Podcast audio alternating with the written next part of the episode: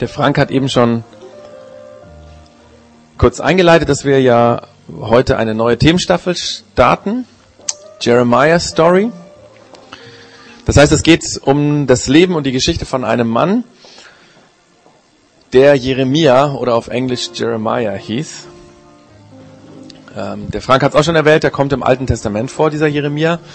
Er war in der Geschichte von Israel und von der Bibel so wichtig, dass es ein Buch gibt, was sich ganz seiner Person widmet und dieses Buch ist sogar nach ihm benannt worden. Es wird also um dieses Buch auch des Jeremia gehen. Ähm, für gewöhnlich nennt man dieses Buch der Prophet Jeremia, äh, weil dieser Jeremia ein Prophet war, aber zu diesem Beruf und der Berufung komme ich später noch. Es wird also die nächsten zwei Monate auch um ein biblisches Buch gehen und wir haben das ja schon immer wieder gehabt, dass wir Predigtstaffeln hatten, die sich um ein Buch aus der Bibel gedreht haben, zum Beispiel äh, vor ungefähr einem Jahr die unfassbare Geschichte des Hiob. Da ging es um das Hiob-Buch und natürlich um das Leben von dem Hiob. Und bei solchen Themenstaffeln geht es uns zunächst mal darum, dass wir jeden animieren möchten, selbst die Bibel in die Hand zu nehmen und selbst zu lesen. Also natürlich können wir nicht im Detail dieses ganze Jeremia-Buch mit wer weiß wie viel 30 Kapiteln äh, nach und nach durchgehen. Dann wären wir in fünf Jahren noch nicht fertig. Ähm, das heißt, wir machen so einen Überflug, wir picken Themen raus, aber wir machen das, um euch Mut zu machen, um jeden Mut zu machen, auch mir natürlich, selber die Bibel in die Hand zu nehmen und aufzuschlagen. Also nicht nur hier in der Church Zone, das zu hören, was ich jetzt sage oder jemand anders. Äh, wir werden nächsten Monat auch jemand anders haben, der hier predigt ähm, nicht nur in der Homezone gemeinsam die Bibel lesen und darüber reden, das ist auch wichtig, aber der Glaube hat viel eben damit zu tun, dass ich auch selber in der Bibel, in diesem Buch lese, was die Grundlage für den christlichen Glauben ist. Also wir machen Mut, selber reinzuschauen und wenn es um den Jeremia geht, natürlich einfach mal dieses Buch. Das ist vielleicht auch gut, dass man mal merkt, oh, das ist gar nicht so einfach, das zu lesen. Ähm, da stehen Dinge drin, die einen vielleicht auch gar nicht so gefallen. Ähm, wenn ihr Fragen dazu habt, könnt ihr natürlich gerne jederzeit einfach eine E-Mail schreiben, entweder an info@projektx-augsburg.de oder auch ähm, an meine Adresse, wer sie hat. Das ist also quasi der große Rahmen dieser Themenstaffel. Aber dann gibt es natürlich, wie schon angekündigt, bei jeder Church Zone ein spezielles Thema, um das es geht. Heute heißt dieses Thema Initiation. Wir versuchen ähm, Themen zu nehmen, wo, sag ich mal, das Leben des Jeremia damals einen Link zu unserer heutigen Welt hat. Und bei diesem Thema Initiation, da ging es mir eigentlich mehr um das Verb, also das Tunwort initiieren, anstoßen, weil alles in unserem Leben wird irgendwann, irgendwann einmal angestoßen. Alles hat einen Anfangspunkt. Unsere Arbeit, die wir tun, hat irgendwann mal angefangen. Vielleicht erinnerst du dich noch an den allerersten Arbeitstag. Oder auch unsere schulische Laufbahn, ja, hat irgendwann mal, als wir so sechs bis sieben Jahren alt waren, begonnen. Hobbys, die wir haben, haben wir irgendwann angefangen dass wir Auto fahren, hatte einen Anfangspunkt. Beziehungen zu Menschen haben irgendwann angefangen. Liebesbeziehungen, die Ehe, deine Ehe. Sowas hat einen Anfangspunkt. Eine Initialzündung. Auch der Glaube übrigens. Auch der Glaube hat einen Anfangspunkt. Irgendwann gab es so eine Initialzündung, die dich dazu bewogen hat, zu glauben oder auch nicht zu glauben. Aber oft reicht so ein einziger Anstoß nicht, so eine einzige Initiation. Wir kennen das bei den Vorsätzen, die wir uns oder manche von uns an Silvester so vornehmen. Ja, ähm, die meisten dieser Vorsätze, die uns irgendwie, ja, wo wir uns vorgenommen haben, das ähm, Leben in eine bessere Richtung zu verändern, ähm, die werden nicht umgesetzt. Irgendetwas bewirkt, dass man an Silvester, warum auch immer, denkt, oh, jetzt ist so ein Schnitt, jetzt möchte ich gerne was verändern in meinem Leben und dann fängt man vielleicht auch an. Aber dieser eine dieser eine Anstoß, diese eine Initiation sozusagen reicht nicht aus. Klassisches Beispiel, ne, das Rauchen aufzuhören. Viele haben das schon tatsächlich versucht und es dann nicht geschafft. Ganz ähnlich ist es mit dem Glauben. Auch beim Glauben ist es so, dass bei den meisten Menschen das irgendwo begonnen hat. Bei vielen in der Kindheit. Vielleicht haben einem Eltern oder Großeltern oder Erzieherinnen oder Rallye-Lehrer oder sowas von Jesus oder von Gott erzählt. Manche waren auch in der christlichen Kindergruppe oder in einem christlichen Kindergottesdienst. Und viele Menschen haben durch so eine Initialzündung angefangen, kindlich an Gott oder an Jesus zu glauben. Aber dann, wenn es nur bei so einem Anfangspunkt bleibt, dann geht der kindliche Glaube irgendwann verloren. Aus dem kindlichen Glauben, aus der kindlichen Vorstellung von Gott, oft ist das ja recht bildlich, bleibt dann im Laufe der Jahre vielleicht noch ein Fürwahrhalten. Ja, ich glaube schon, dass es einen Gott oder ein höheres Wesen gibt. Bei manchen bleibt auch nicht einmal dieses Fürwahrhalten übrig, sondern eher so eine Ungewissheit. Kann schon sein, dass es sowas wie Gott gibt. Kann schon sein. Und dann gibt es wieder andere, die vielleicht an irgendeinem Punkt dieses Gedankenkonstrukt Gott ganz ablegen und anfangen, ein atheistisches Weltbild aufzubauen. Wir sehen daran, dass wir immer wieder neue Anstöße, und ich nenne das in dieser Staffel oder in diesem Thema einfach mal Initiationen, Initialzündungen brauchen, damit der Glaube bestehen bleibt, dass er nicht veräppt. Es braucht Anstöße, dass der Glaube wächst, dass er stärker wird. Und genau dazu können wir von dem Jeremia was lernen, äh, deswegen steige ich an dieser Stelle in die Geschichte des Jeremia ein. Und damit wir ein bisschen das Gefühl dafür bekommen, wann der Jeremia gelebt hat, in welcher Situation, wo er gelebt hat, kramen wir zunächst einmal im längst vergessenen Geschichtsunterricht nach von unserer Schulzeit.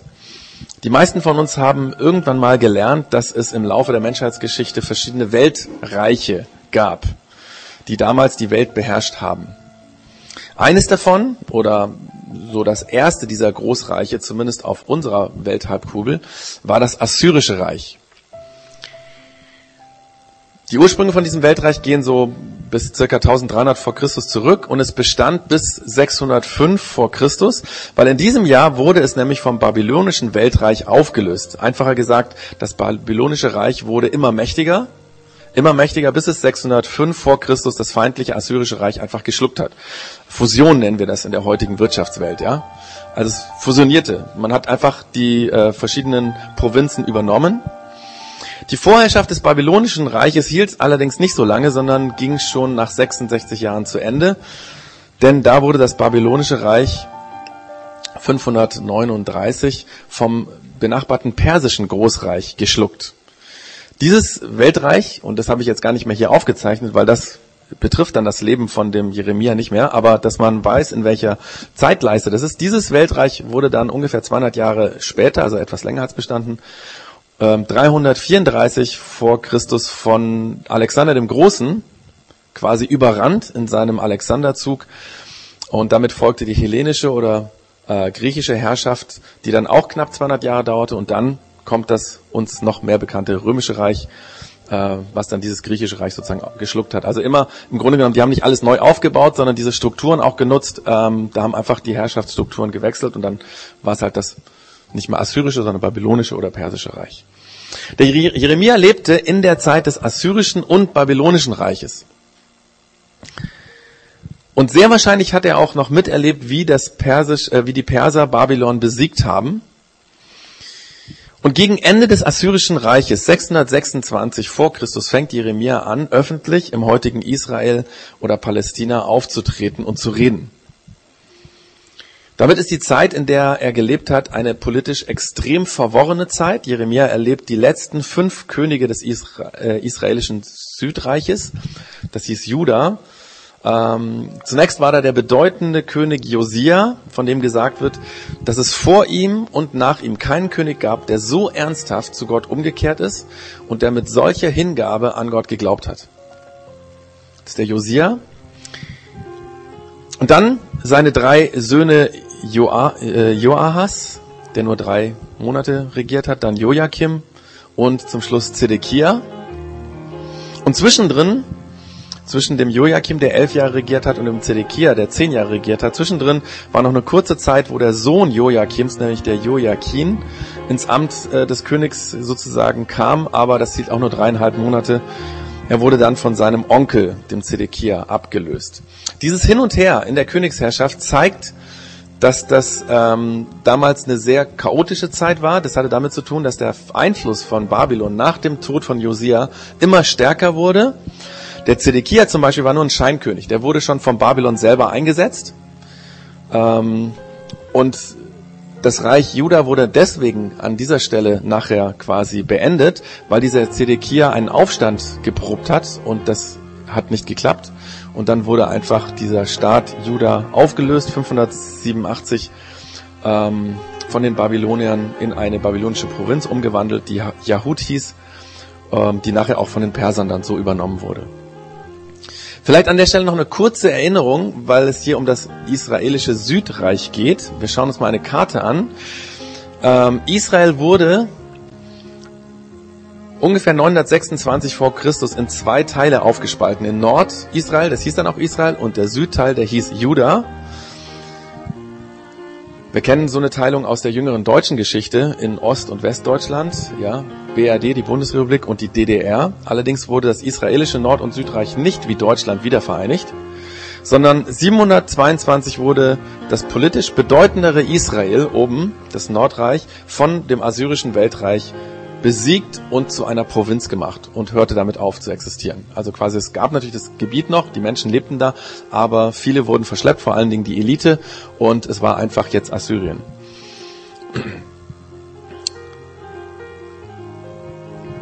Und Israel, ähm, von Israel war dann quasi nur noch dieses Südreich, Juda übrig. Und in diesem Königreich ähm, lebte dann auch der Jeremia, dieser rote, die rote Stadt Anatot, das, da stammte der Jeremia her. Einfach, dass wir uns das so ein bisschen vorstellen können. Also oben das Blaue gab es eigentlich schon gar nicht mehr. Es gab nur noch dieses Königreich, was dann aber immer mehr in babylonische Herrschaft überging und nachher sich auch in eine Provinz auflöste. Soweit mal einfach ein kurzer geschichtlicher, geografischer Abriss zum Jeremia, dass ihr so ein bisschen einschätzen könnt, wann hat er gelebt. Ähm, und jetzt komme ich zu dem Anstoß, zu der Initiation im Leben von Jeremia, von dem wir über den Glauben etwas ganz Wichtiges lernen können. Und dazu lese ich etwas vor, was im Buch Jeremia steht, was ihr gerne auch mitlesen könnt, nämlich wie der Jeremia selber beschreibt, was ihm passiert. Er schreibt, eines Tages redete der Herr zu mir und mit dem Herr meint er Gott. Ich habe dich schon gekannt, ehe ich dich im Mutterleib bildete und ehe du geboren wurdest, habe ich dich erwählt. Du sollst ein Prophet sein, der den Völkern meine Botschaft verkündigt. Ich aber erwiderte, oh nein, mein Herr und Gott, ich habe keine Erfahrung im Reden, denn ich bin noch zu, viel zu jung. Aber der Herr entgegnete, sag nicht, ich bin zu jung. Zu allen Menschen, zu denen ich dich sende, sollst du gehen und ihnen alles ausrichten, was ich dir sagen werde. Fürchte dich nicht vor ihnen. Ich bin bei dir und werde dich beschützen. Darauf gebe ich, der Herr, mein Wort. Er streckte mir seine Hand entgegen, berührte meinen Mund und sagte, ich lege dir meine Worte in den Mund und gebe dir Vollmacht über Völker und Königreiche. Du wirst sie niederreißen und entwurzeln, zerstören und stürzen, aber auch aufbauen und einpflanzen.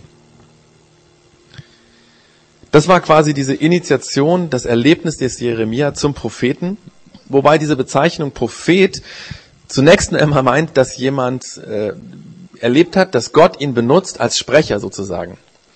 Es war kein besonderer Titel, auch nicht, dass Propheten automatisch in der Gesellschaft damals angesehen gewesen wären. Ganz im Gegenteil, in der damaligen politisch instabilen Zeit wollten die allermeisten Menschen überhaupt keinen Propheten haben, zumindest keinen, der unangenehme, oft politisch riskante Dinge gesagt hat. Wenn ihr im Buch Jeremia lest, dann werdet ihr feststellen, dass der Jeremia nicht gern gesehen wurde, dass er viele Feinde hatte. Es gab sogar Mordanschläge auf ihn. Man wollte ihn zum Schweigen bringen, weil er sehr unangenehme Sachen gesagt hat. Im zweiten Kapitel des Jeremia-Buches schreibt der Jeremia, der Herr befahl mir, geh nach Jerusalem und ruf den Menschen dort zu, so spricht der Herr. Und dann kommen die Dinge, die er sagen soll. Und das macht der Jeremia. Er geht nach Jerusalem und er sagt den Menschen, was Gott ihm gesagt hat. Und leider waren das, wie schon eben erwähnt, nicht viele schöne, mutmachende Sachen, sondern eher Dinge, die schwierig waren, die kritisch waren.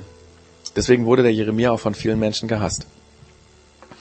Der Jeremia wurde also ein Prophet, weil Gott ihn beauftragt hat, weil Gott ihm das gesagt hat. Aber das war nur eins, das war nicht alles. Das war der eine Teil. Gott hat es gesagt. Und der zweite Teil war, Jeremia wurde Prophet, weil er tat, wozu Gott ihn beauftragt hat. Gott redet und Jeremia tut. Gott redet und Jeremia tut. Anfänglich ein bisschen hat er Einwände erzögert, aber dann tut er, was Gott ihm sagt. Bei dem Jeremia war es dieser Auftrag, ein Prophet, quasi ein Sprecher Gottes zu sein. Aber dieses Hören und dann tun, das ist ein Grundprinzip des Glaubens. Man könnte sogar fast sagen, eins der wichtigsten Grundprinzipien im Glauben. Und deswegen ist es wichtig, dass wir das von dem Jeremia lernen. Wisst ihr, der Glaube ist nicht das Wissen über den Glauben. Glaube ist nicht, das Wissen über Gott, über Jesus, über den Heiligen Geist. Glaube ist auch nicht, dass ich mich total gut in der Bibel auskenne. Natürlich ist das Wissen unendlich wichtig, keine Frage. Wenn ich nichts weiß, kann ich auch nichts glauben. Also, wenn ich kein Wissen über Mathematik habe, so die Grunddinge, dann kann ich auch nicht glauben, dass zwei und zwei vier ist. Ja? Ähm, deswegen lernen das die Kinder in der Schule und am Anfang tun sie sich sehr schwer, das zu begreifen. Vor allem, wenn es dann noch größere Zahlen gibt. Bei zwei und zwei geht's noch, aber sechs und sechs ist zwölf, okay. Ich muss wissen, was ich glaube, das ist klar. Deswegen machen wir ja auch in dieser Predigtstaffel Mut, die Bibel selber zu lesen. Und wenn du hier in die Church Zone kommst, lernst du was. Das ist wichtig. Wenn du in eine Homezone gehst und dich über das unterhältst, was wir hier für Themen haben, dann lernst du auch was. Da wird Wissen vermittelt. Das ist super wichtig. Es ist wichtig, dass ich weiß, was ich glaube. Aber Glaube ist eben nicht nur Wissen. Es gibt viele Menschen, die wissen unglaublich viel über den christlichen Glauben. Über Jesus, über Gott, über den Heiligen Geist, über Paulus und Petrus, die anderen Schüler oder Jünger von Jesus, über die Könige im Alten Testament, zum Beispiel den Josia, den Joas, den Joachim, den Joachim und den Zedekia, wo wir ja gerade bei sind. Es gibt Menschen, die wissen über solche Menschen was, also über diese historischen Figuren, über Abraham, über Mose, aber sie glauben nicht. Weil Glaube mehr ist als nur Wissen. Glaube ist etwas zu hören, zu lesen, wahrzunehmen, zu erkennen und dann zu tun. Es hat mal jemand gesagt, wenn du etwas hörst und dann nicht danach handelst, dann hast du es nicht gehört. Das klingt im ersten Moment vielleicht komisch, aber ist das nicht so? Zumindest für deine Innenwahrnehmung. Für die Außenwahrnehmung ist es vielleicht nochmal anders. Dann muss man jemandem sagen, du hast es gehört und du hast es nicht getan. Aber für uns selber. Wahrscheinlich ist das der Grund, warum in der deutschen Sprache das Wort, das heute unpopuläre Wort, gehorchen von dem Wort hören abgeleitet wird. Und in der Nacht ist mir eingefallen, dass es ja noch ein Wort gibt, was noch näher verwandt ist, das heißt gehören.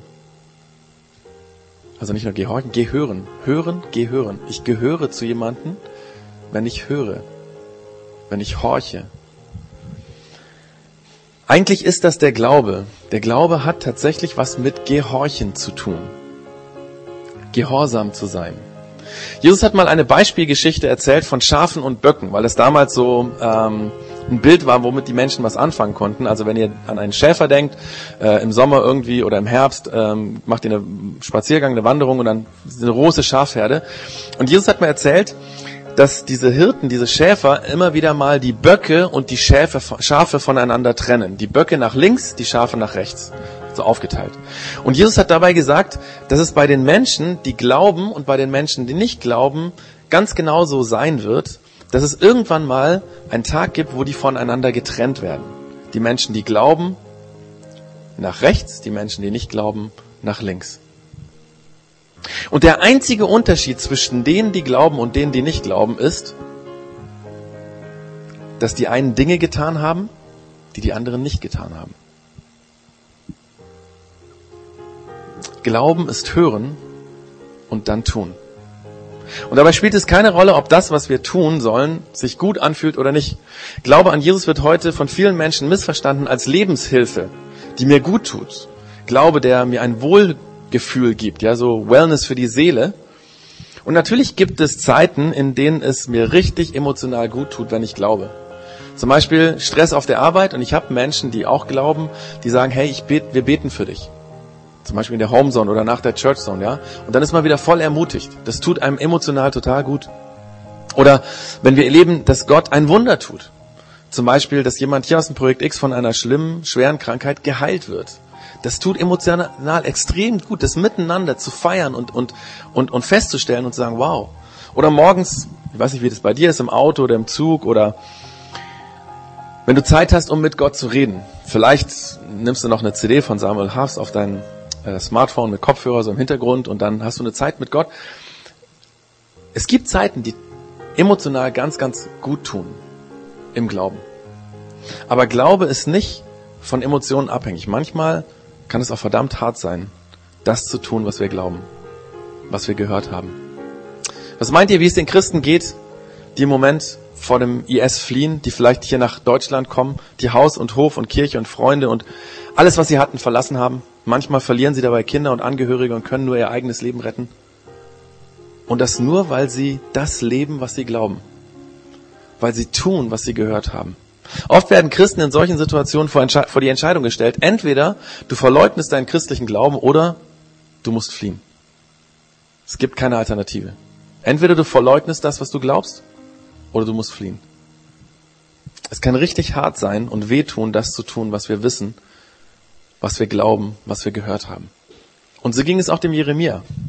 Wenn ihr in dem Buch nachlesen, dann werden wir sehen, dass der Jeremia richtig, richtig bittere Zeiten durchgemacht hat, weil Gott ihm gesagt hat, ich möchte, dass du diese Dinge den Menschen sagst. Ich lese einfach mal ein paar Beispiele davon vor, dass ihr so ein Gespür dafür kommt, was der Jeremia eigentlich für einen Auftrag hatte. Zum Beispiel einmal sagt Gott, ich möchte, dass du Folgendes den Leuten sagst. Ihr es auch mitlesen. Ihr seid ein Volk von Mördern. Hört, was ich der Herr euch sage.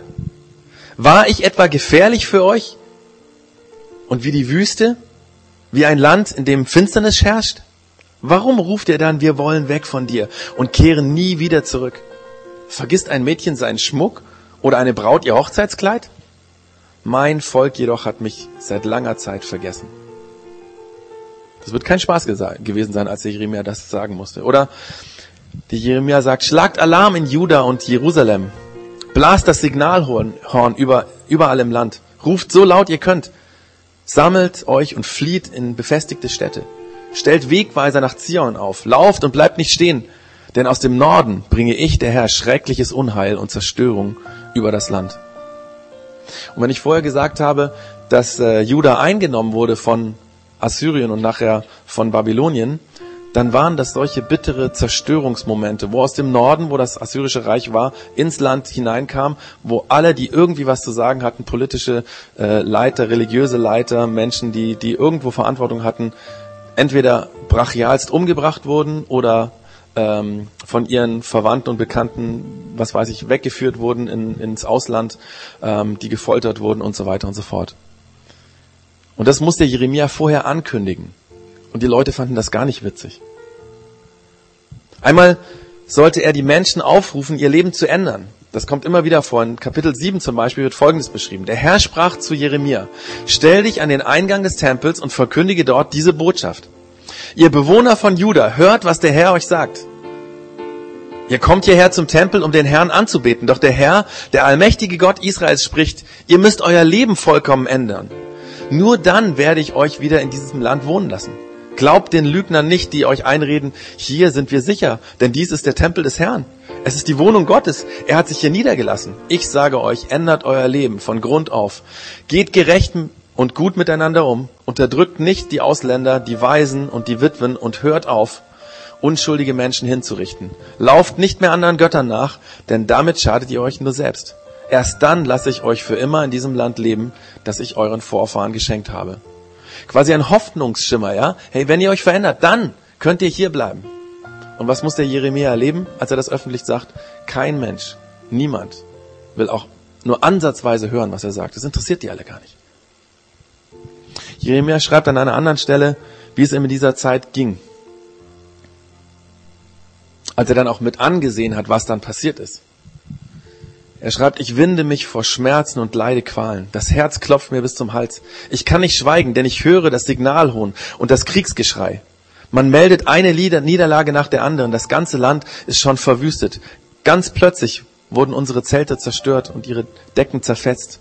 Wie lange muss ich die Feld, äh, Feldzeichen der Feinde noch sehen und ihre Signalhörner hören? Manchmal kann es sehr hart sein, das zu tun, was Gott will. Vor allem dann, wenn alle anderen was anderes tun. Aber das gehört zum Glauben dazu. Wie gesagt, es gibt auch extrem gute, geile Momente im Glauben, emotionale Höheflüge. Aber beim Glauben geht es nicht darum, was ich gerade fühle, sondern es geht darum, das zu tun, was Gott sagt, darauf zu horchen, was er sagt und es dann zu tun. Wie ist es bei uns? Wie ist es bei dir, bei mir? Tun wir das, was wir glauben? Gab es eine Situation, in der du wusstest, das sagt jetzt bestimmt Gott zu mir, das sagt Jesus zu mir. Und hast du es dann getan, was du gehört hast? Ich will zum Schluss ein paar praktische Dinge nennen als Hilfe, um darüber nachzudenken, wo wir Gott gehört haben und was wir dann damit im Alltag machen. Und manche von diesen Dingen kommen auch im Jeremia-Buch vor. Manche haben mehr mit unserer Zeit heute zu tun. Das eine haben wir eben schon gehört, geht miteinander liebevoll um. Ja, achtet aufeinander und so weiter. Vielleicht hast du in der letzten Zeit so einen Gedanken gehabt, als du irgendwie mit deiner Familie zusammen warst, dass du den Gedanken hast, eigentlich sollte ich liebevoller, geduldiger mit meiner Familie umgehen, mit meinem Ehepartner, mit den Kindern, mit meinen Eltern. Ich glaube, so ein Gedanke kommt von Gott. Was tust du dann? Oder vielleicht ist dir letztens der Gedanke gekommen, ich sollte diesen Fehler zugeben. Das war nicht in Ordnung und ich muss mich dafür entschuldigen. Was hast du getan? Oder deine Fußballkollegen oder keine Ahnung, was du für Sport machst oder in welchem Verein du bist, mit dem du immer wieder mal so Smalltalk-mäßig über Glaube ins Gespräch kommst. Manchmal dann, wenn er spottet, wie auch immer. Und immer wieder hattest du den Gedanken, hey, den müsste ich mal ins Projekt X einladen, in die Church Zone. Tust du das dann? Oder schiebst du den Gedanken weg, weil du denkst, oh, wer weiß, was er dann sagt? Oder ich weiß nicht, vielleicht ist dir auch in deiner Beziehung der Gedanke gekommen, eigentlich wäre es wichtig, dass ich mir mal überlege, entweder ganze Sache zu machen mit der Beziehung und mit meinem Partner auf Ehe zuzugehen. Oder vielleicht will ich das Ganze auch gar nicht und dann müssten wir uns vielleicht trennen. Das ist ein sehr unangenehmer Gedanke, nicht so easy. Meistens schiebt man das einfach weg und will da auch gar nicht sich mit beschäftigen, weil es ja einfach ist, einfach so laufen zu lassen. Aber vermutlich ist das ein Gedanke von Gott gewesen. Was tust du? Letztens hat jemand erzählt, dass er den Gedanken bekommen hat, seinem Vater zu vergeben. Ich weiß nicht, wie deine Kindheit war, was du erlebt hast als Jugendlicher. Manchmal sind so Dinge, die einfach ganz arg verletzt haben, die im Herzen sind. Und der Gedanke ist, eigentlich müsste ich das mal verzeihen, loslassen.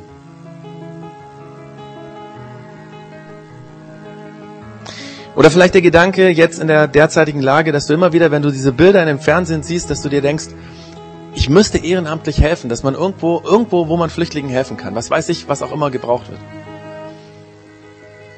Was tust du? Hast du dich vielleicht schon mit Leuten aus dem Projekt X zusammengesetzt, die ähnlich denken? Könnt ihr hier in der Church nochmal fragen, hey, wer würde sich einfach mal als Spurgruppe Gedanken drüber machen? Noch gar nicht irgendwie entschieden haben, was wir tun, sondern Vielleicht kann man auch in einer Organisation mithelfen, die bereits existiert. Man muss ja nicht alles selber erfinden.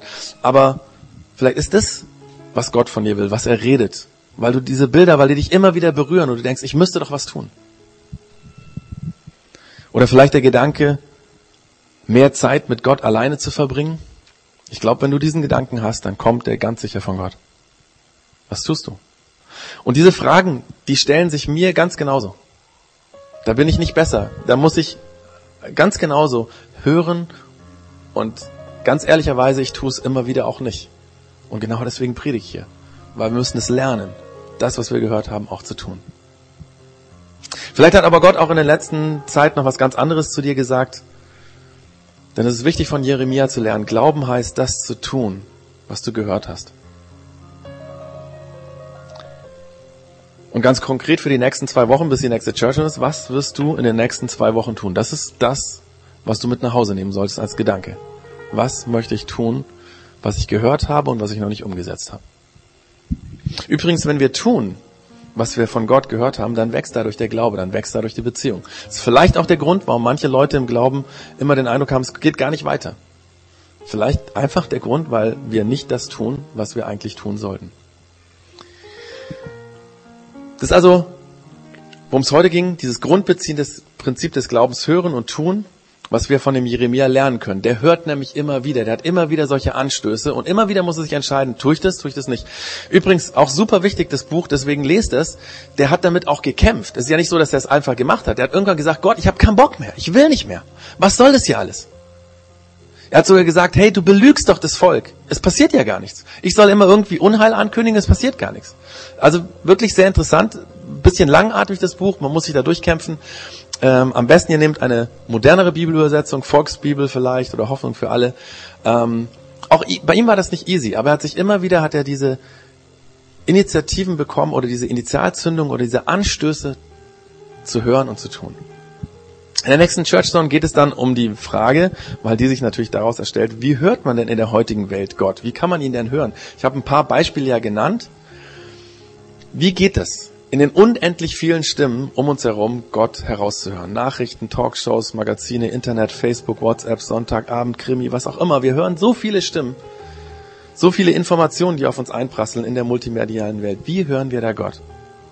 Und wie unterscheidet sich die Stimme von Gott von dem Zeitgeist unserer Welt? Das ist das Thema der, nächsten, der nächsten Church und deswegen heißt die dann auch Zeitgeist. Und deswegen so einen kleinen Appetizer schon, ähm, da auch wieder dabei zu sein und den nächsten Step in dieser Jeremiah-Story mitzugehen, hier in der Church Zone. Wir singen jetzt zum Abschluss noch einen Song. So ein bisschen, um das aufzugreifen, vielleicht auch ähm, nochmal in Gedanken das durchzugehen, sich inspirieren zu lassen von dem nächsten Song.